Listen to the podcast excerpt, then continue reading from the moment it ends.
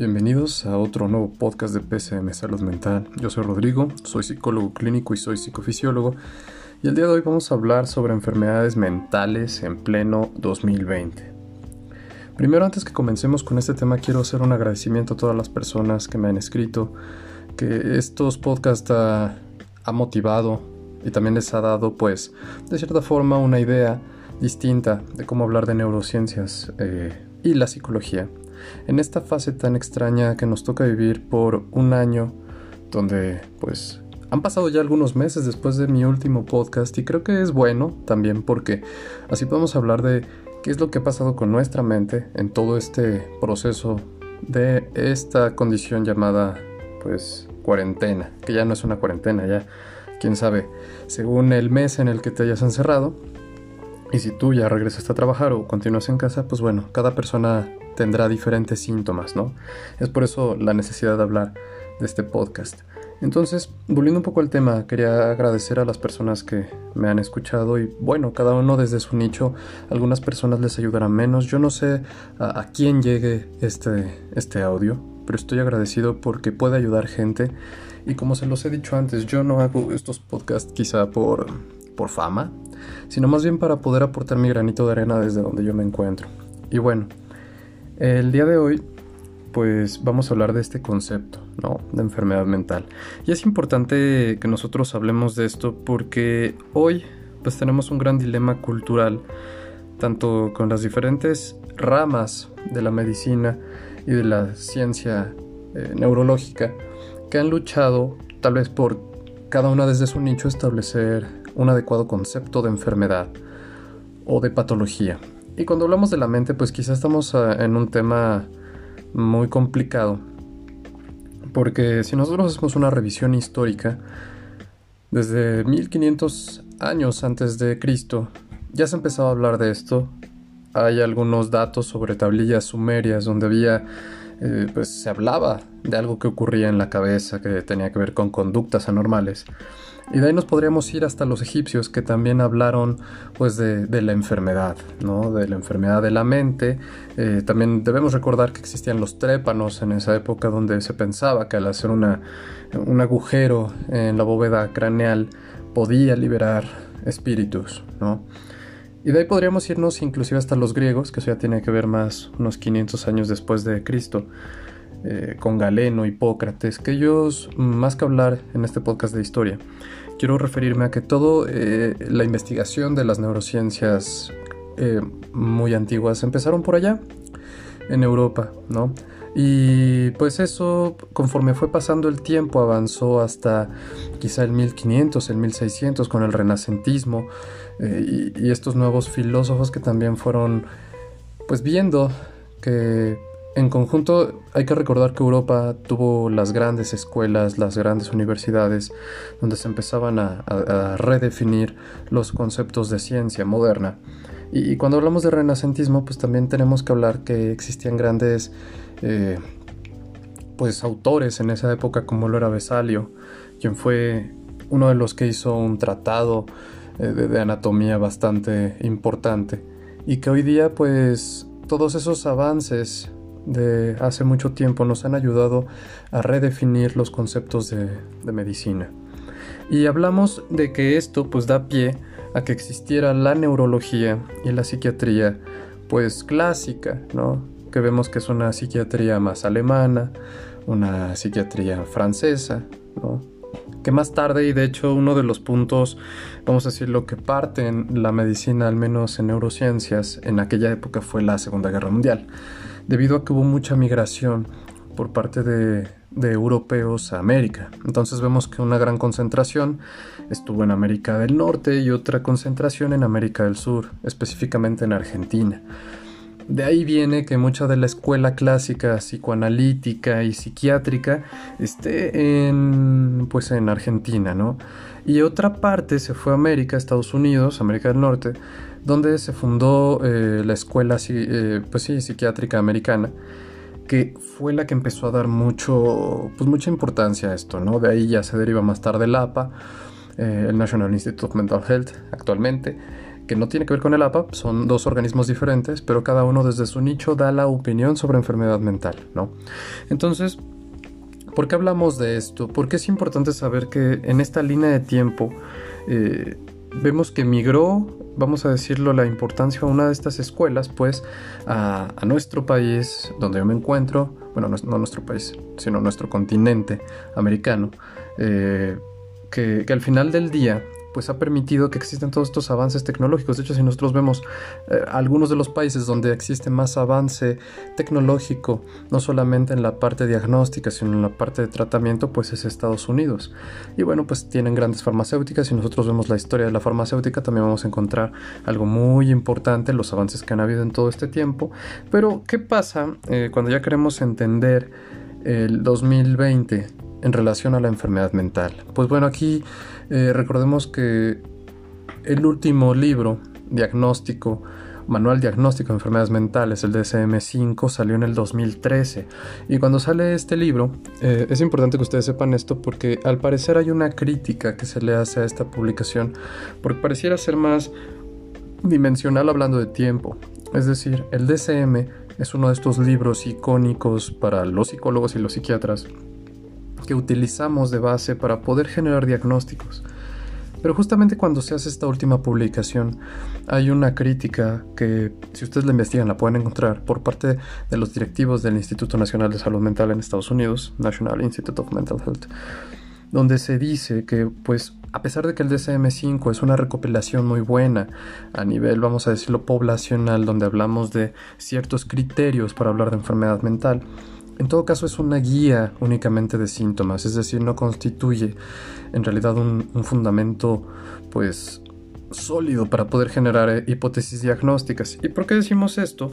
Pues justamente porque se deja un poco de lado todas las ciencias eh, neurológicas de imagen, eh, estudios de gabinete y la parte de entrevista clínica que es también muy importante cuando hablamos de salud mental. Pero esto yo te lo menciono para que tengas una idea de que cuando se publica este libro, a diferencia de su predecesor, el DCM-4, que había sido escrito 12 años antes, y una revisión 7 años después, que era el DCM-4TR, que parecía ser la versión más eh, aceptada hasta ese momento, y entonces viene la crítica, ¿no? De toda esta parte sociológica que los psiquiatras están buscando patologizar todo, es decir, que todo tiene un nombre, todo tiene una categoría nosológica donde podemos encontrar un diagnóstico para cada conducta humana, ¿no? Entonces viene una corriente muy humanista donde dice, bueno, es que ¿por qué tenemos que ponerle un nombre a todo? ¿Por qué todo tiene que ser patológico? Y de ahí tal vez vendría esta idea de cuáles serían las nuevas patologías que estamos viendo en el 2020. Si bien es cierto que ya hace dos años, en el 2018, psiquiatras norteamericanos describieron una dismorfia corporal asociada al uso de Snapchat, hoy día podríamos decir que muchos de los adolescentes eh, buscan estas fotos y de hecho yo lo he escuchado en mucha gente que conozco, el famoso, híjole, benditos filtros, ¿no? Benditos filtros, ¿por qué? Porque te cambian la apariencia, no eres eso, ¿no? Y hay muchísimos memes de la foto en redes sociales y, la foto eh, de la persona en la vida real. Y a veces son muy distintas. Entonces, claro que existe una dismorfia, claro que existen alteraciones de nuestra imagen corporal en nuestra mente por este uso excesivo de filtros y de aplicaciones que parecieran... Eh, que parecieran hacernos ver mejor de lo que somos, ¿no? Entonces, claro que justo dentro de esta concepción de enfermedad en, la modernidad, vamos a ver que está muy relacionada con el uso de dispositivos digitales. Yo he hecho mucho hincapié, muchas personas me preguntan, ¿por qué usas redes sociales? ¿Por qué te promocionas en redes sociales? Bueno, es que yo creo que el cambio se hace desde adentro, ¿no? Y hay mucha gente que está dormida, que están con la luz apagada en su mente, consumiendo todos estos contenidos como Snapchat, eh, TikTok. Yo sigo sin entender por qué la gente publica TikToks en otras redes sociales sin darse cuenta que les están dando publicidad. Y no es que yo ataque estas redes, simplemente creo que no somos conscientes de todo un proceso mediático que ocurre por fuera de nosotros, que sin darnos cuenta manipula nuestro cerebro en su parte más profunda para volvernos adictos.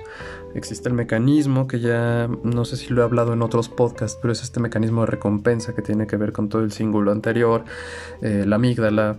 Y, claro, todas estas activaciones frontales que se van a dar eh, secundarias a pues estímulos que yo voy a recibir por parte de estas eh, aplicaciones que al final de cuentas hay que recordar que ellos tienen muchísima información sobre nosotros y entre más información damos, entre más interactuamos con estas aplicaciones, ellos van a obtener un algoritmo más específico sobre nuestro comportamiento que les va a permitir manipularnos. Entonces, esto pues es parte de, todo eso, ¿no? Si saben que los filtros le gustan a la gente, van a ver una cantidad inimaginable de ellos mismos para poder ayudarte a tener quizá una mejor apariencia física, pero recordemos que las redes sociales en todo caso solo muestran una parte muy pequeña de la realidad que ya está modificada, que ya está retocada para que se vea bien. Entonces siempre que veamos estas fotos hay que tener un criterio amplio. No significa que la vida de la gente sea eh, feliz o que sean plenos, ¿no? mucho menos en una situación donde mucha gente está encerrada y eso nos deriva a otro tipo de condiciones, a una depresión muy probable derivada del encierro, a una ansiedad, a un estrés altísimo, que ya en algún otro podcast hablé de que el estrés es una condición que la OMS determinó como epidemiológica. Epidemiológica significa que se presenta en poblaciones. Entonces, cuando hacemos esta revisión, por ejemplo, del DSM, que hablaba hace un momento, las críticas que se han hecho hacia este, este libro es que es un libro que se encuentra en una dimensión histórica, es decir, que en el DSM-3 recordemos que la homosexualidad era una enfermedad mental, en el DSM-4 lo quitan, ¿no? Y ahora salen otras enfermedades o categorías diagnósticas que muy probablemente en el DSM-6 ya no salgan o se sumen otras. De hecho, uno de los cambios más importantes entre el DSM-4 y el 5 fue que se agregaron cerca de 200 trastornos nuevos, me parece que son más. Entonces eso abre la posibilidad a esta crítica tan grande de todo es patologizable, ¿no? Yo lo que quiero que tú como usuario estés en la psicología o fuera de ella, te hagas una, una pregunta, ¿no? ¿En realidad todo es patológico? ¿O por el otro lado, la sociedad se está enfermando más sin darse cuenta, porque recordemos que estos libros basan mucho su fundamento en el método científico, sobre todo en aquello que es observable, mesurable y cuantificable. Entonces, cuando nosotros hacemos esta revisión, es importante también preguntarnos qué tan saludables somos o qué estamos haciendo para evitar eh, la patología, ¿no? Porque claro, en efecto, cuando nosotros hablamos de un trastorno, un trastorno, pues, de la manera descrita clínicamente más clásica, es todo aquello que causa un malestar significativo en la vida de la persona que en palabras de nosotros lo llamamos clínicamente significativo, es decir, una conducta que ya raya en, algo que el paciente mismo nota, no puede que no lo note, pero ya es algo bastante evidente, ¿no? Entonces yo sí podría decir que eh, conforme va pasando el tiempo, claro que vemos este proceso eh, de patologización, pero también la gente eh, cada vez está más estresada, cada vez está más enojada. Mm, digo, yo les puedo hablar desde mi experiencia en el trato de pacientes. Este año, pues la verdad es que ha habido un aumento sustancial de pacientes con ansiedad y depresión. Podríamos llamar que esa es una de las enfermedades mentales del 2020, algunas de ellas, ¿no? Pero evidentemente yo estoy seguro que van a haber consecuencias psicológicas posteriores a ese regreso a lo que nosotros llamamos normalidad, ¿no? Que en el podcast anterior ya hablaba un poco de esto, pero hoy yo podría decir que ocurren dos polos, tanto la gente que está teniendo este síndrome de la cabaña, que ya ha sido bien identificado en épocas de COVID, como aquellas personas que están exponiéndose por falta de quizá prudencia, podríamos decirlo, es decir, ya no les importa enfermarse, entonces quieren regresar a costa de lo que sea, de su vida misma, a la normalidad, ¿no? Pero recordemos que no regresamos a una normalidad, ¿no? No es regresar a un mundo donde la gente no usa cubrebocas, sino por el contrario, regresamos a, a una vida muy extraña, ¿no? Que en efecto esa misma realidad impactante puede generar en las personas, pues, consecuencias. Entonces, ¿qué sería lo que nos salva en momentos como estos? Quizá la resiliencia. La resiliencia también la debemos ver como una fortaleza que desarrollamos en momentos de dificultad. Y no todos la tenemos, pero sí que la podemos desarrollar. Eso es un punto importantísimo que yo quiero que tú tengas en mente. La resiliencia se puede desarrollar, la paciencia también se puede desarrollar. La prudencia, pues yo lo vería como una cualidad, pero también podemos empezar a trabajar en eso. Yo siempre pienso que hay gente que está dormida y gente que está despierta. Y yo pienso que los que despiertan son los que tienen una conciencia mayor que va más allá de lo que las personas ven en apariencia. Es decir, yo creo que cuando despertamos es cuando te das cuenta que no todo es como piensas, cuando aceptas las opiniones de los demás, cuando tienes no solamente esta resiliencia, sí, claro, van a haber momentos difíciles y van a haber momentos mejores, pero también cuando empezamos a desarrollar una escucha activa, que eso yo les pido mucho a mis pacientes y lo trabajamos de hecho, el desarrollar una escucha activa. Es decir, vamos a empezar a, a escuchar más allá de las palabras, a prestar atención a cuál es el mensaje entre líneas, yo creo que siempre hay una intencionalidad debajo de cada acto. A pesar de que muchas personas crean en el altruismo, no es que yo no crea, pero me parece que el altruismo en sí mismo ya tiene una finalidad, es una finalidad, Es una intencionalidad. Entonces, yo lo que te diría, creo que si bien no podemos cambiar una situación como lo es la pandemia, digo, yo Hace un tiempo estuve haciendo una estadística bastante acertada sobre el aumento de casos aquí en México eh, por día, ¿no? Y ya cuando llegué a los 400.000 casos dejé de, seguirlo, ¿no? Dije, ya, es suficiente. Digo, comprobé mi punto, que es que esto no iba a, disminuir, sino que iba a ir en aumento, pero las noticias afuera no cambian. Esa realidad, vamos, es algo que yo quiero que tú veas. Eso no está cambiando. Hay proyectos de vacunas que esperemos den frutos en un futuro, pero de momento solamente tenemos justamente esto, esta ley de la supervivencia, ¿no? Los más fuertes sobreviven. Y no solo a nivel biológico, sino también a nivel mental. Es decir, quien no trabaja cognitivamente consigo mismo va a padecer más. Y esa es una invitación que yo te hago para que en este momento, si tú has estado padeciendo estrés, ansiedad, síntomas depresivos, empieces a trabajar contigo, con tu mente. Porque solamente a través de eso tú puedes promover en los demás también la condición de salud. Es decir, si yo no empiezo trabajando aunque sea un poquito, ¿cómo lo podemos trabajar? Empezar a hacer meditación, ejercicios de respiración, no estés tanto tiempo en redes sociales, no estés tanto tiempo en la computadora. Entiendo que por trabajo lo tienes que hacer, pero vamos, hay momentos donde puedes despegarte, hazlo, es saludable. Lee un libro, ve una película. Una película que te relaje, no tiene que ser una de estas películas llenas de acción y balas y... De verdad, piensa que en una película cada cuánto cambia una escena. Hay películas de acción que no duran ni 15 segundos en una escena. Cuando todo es acción, acción, acción, acción, son tantos estímulos que recibe tu cerebro que es imposible poder relajarte. Entonces, piénsalo de la misma manera cuando estamos eh, viendo redes sociales. El tiempo promedio que una persona ve una foto son 4 segundos. En Instagram al menos. De hecho, los videos de TikTok duran una cantidad determinada de segundos específicamente para poder atraer tu atención y seguirle brindando un estímulo constante a esa región que hoy conocemos como el circuito de recompensa. Entonces, claro que estamos súper manipulados y súper estimulados, que cuando tú te sientas en un sillón a mirar por la ventana, ya no puedes porque necesitas un estímulo, necesitas distraerte, necesitas algo que sea mejor que lo que estás viendo en ese momento. Entonces, claro que hemos sido condicionados como perritos pavlovianos a estar constantemente recibiendo un estímulo, que esa es nuestra campanita, esa es la alerta de tu teléfono, la notificación en pantalla. Ya no somos nosotros mismos.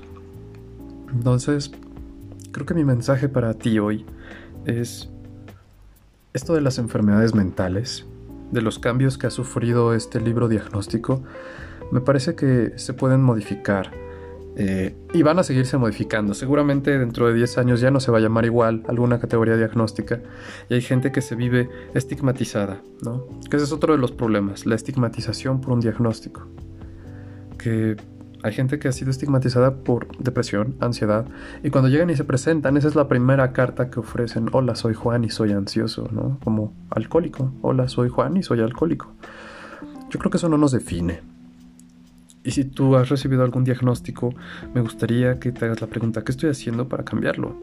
Si todavía lo padeces. Si ya estás poniendo manos en el asunto, felicidades. Eres el 10% de ese 90% de gente que no se atiende. Debemos recordar que el 90% de los pacientes psiquiátricos no están atendidos, solamente un 10%. Y quizás son los casos más evidentes. Entonces, creo que este año lo que nos ha enseñado es que debemos promover más la salud mental, porque desafortunadamente eso está haciendo que la gente caiga en estados críticos eh, de estrés, de ansiedad, que ya no es sencillo poder controlarlo.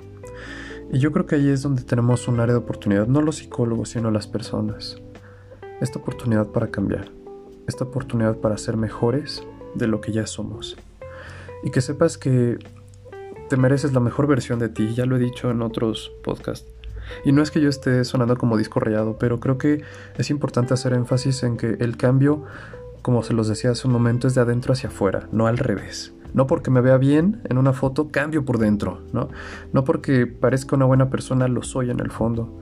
Entonces, empieza contigo, empieza ahí, en ese momento, en ese lugar donde me estés escuchando. En cambiar algo, hasta inclusive en tu espacio físico. ¿Sabes que no me gusta mi habitación? Modifícala, cámbiala, límpiala, pinta una pared, si es que puedes hacerlo.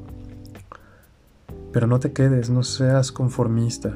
Y no por ser conformista es una presión. No quiero que suene que te estoy presionando algo.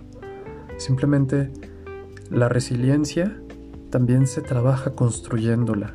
Entonces esta fortaleza no viene del cielo, no va a caer en un correo electrónico, sino que tú la tienes que empezar a trabajar desde hoy. Entonces ese es mi mensaje. En realidad, este fue un podcast bastante improvisado, muy, ¿cómo decirlo? muy inspirado. Pero espero que este mensaje te llegue, que te haga cambiar un poquito, aunque sea un 10%. Si tú logras cambiar un 10% el curso en el que va tu vida, toda tu vida va a cambiar, eso te lo puedo asegurar. Pero ese cambio lo tienes que hacer tú, no lo van a hacer los demás. Y aunque tú tuvieras un psicólogo, tampoco va a ser el cambio ese psicólogo. Ese psicólogo solamente te va a mostrar las puertas y tú decides si entras o no. Al final la psicología es eso. Nos permite elegir el camino de cada uno. Entonces yo te invito a que hagas esos cambios, a que despiertes, a que no sigas dormido como mucha gente lo va a hacer. Y hay gente que inclusive toda su vida nunca despierta. Y que el día de hoy, después de escuchar este podcast, empieces no una vida nueva, sino la vida que tú quieres. Muchas gracias y nos vemos en el próximo podcast. Chao.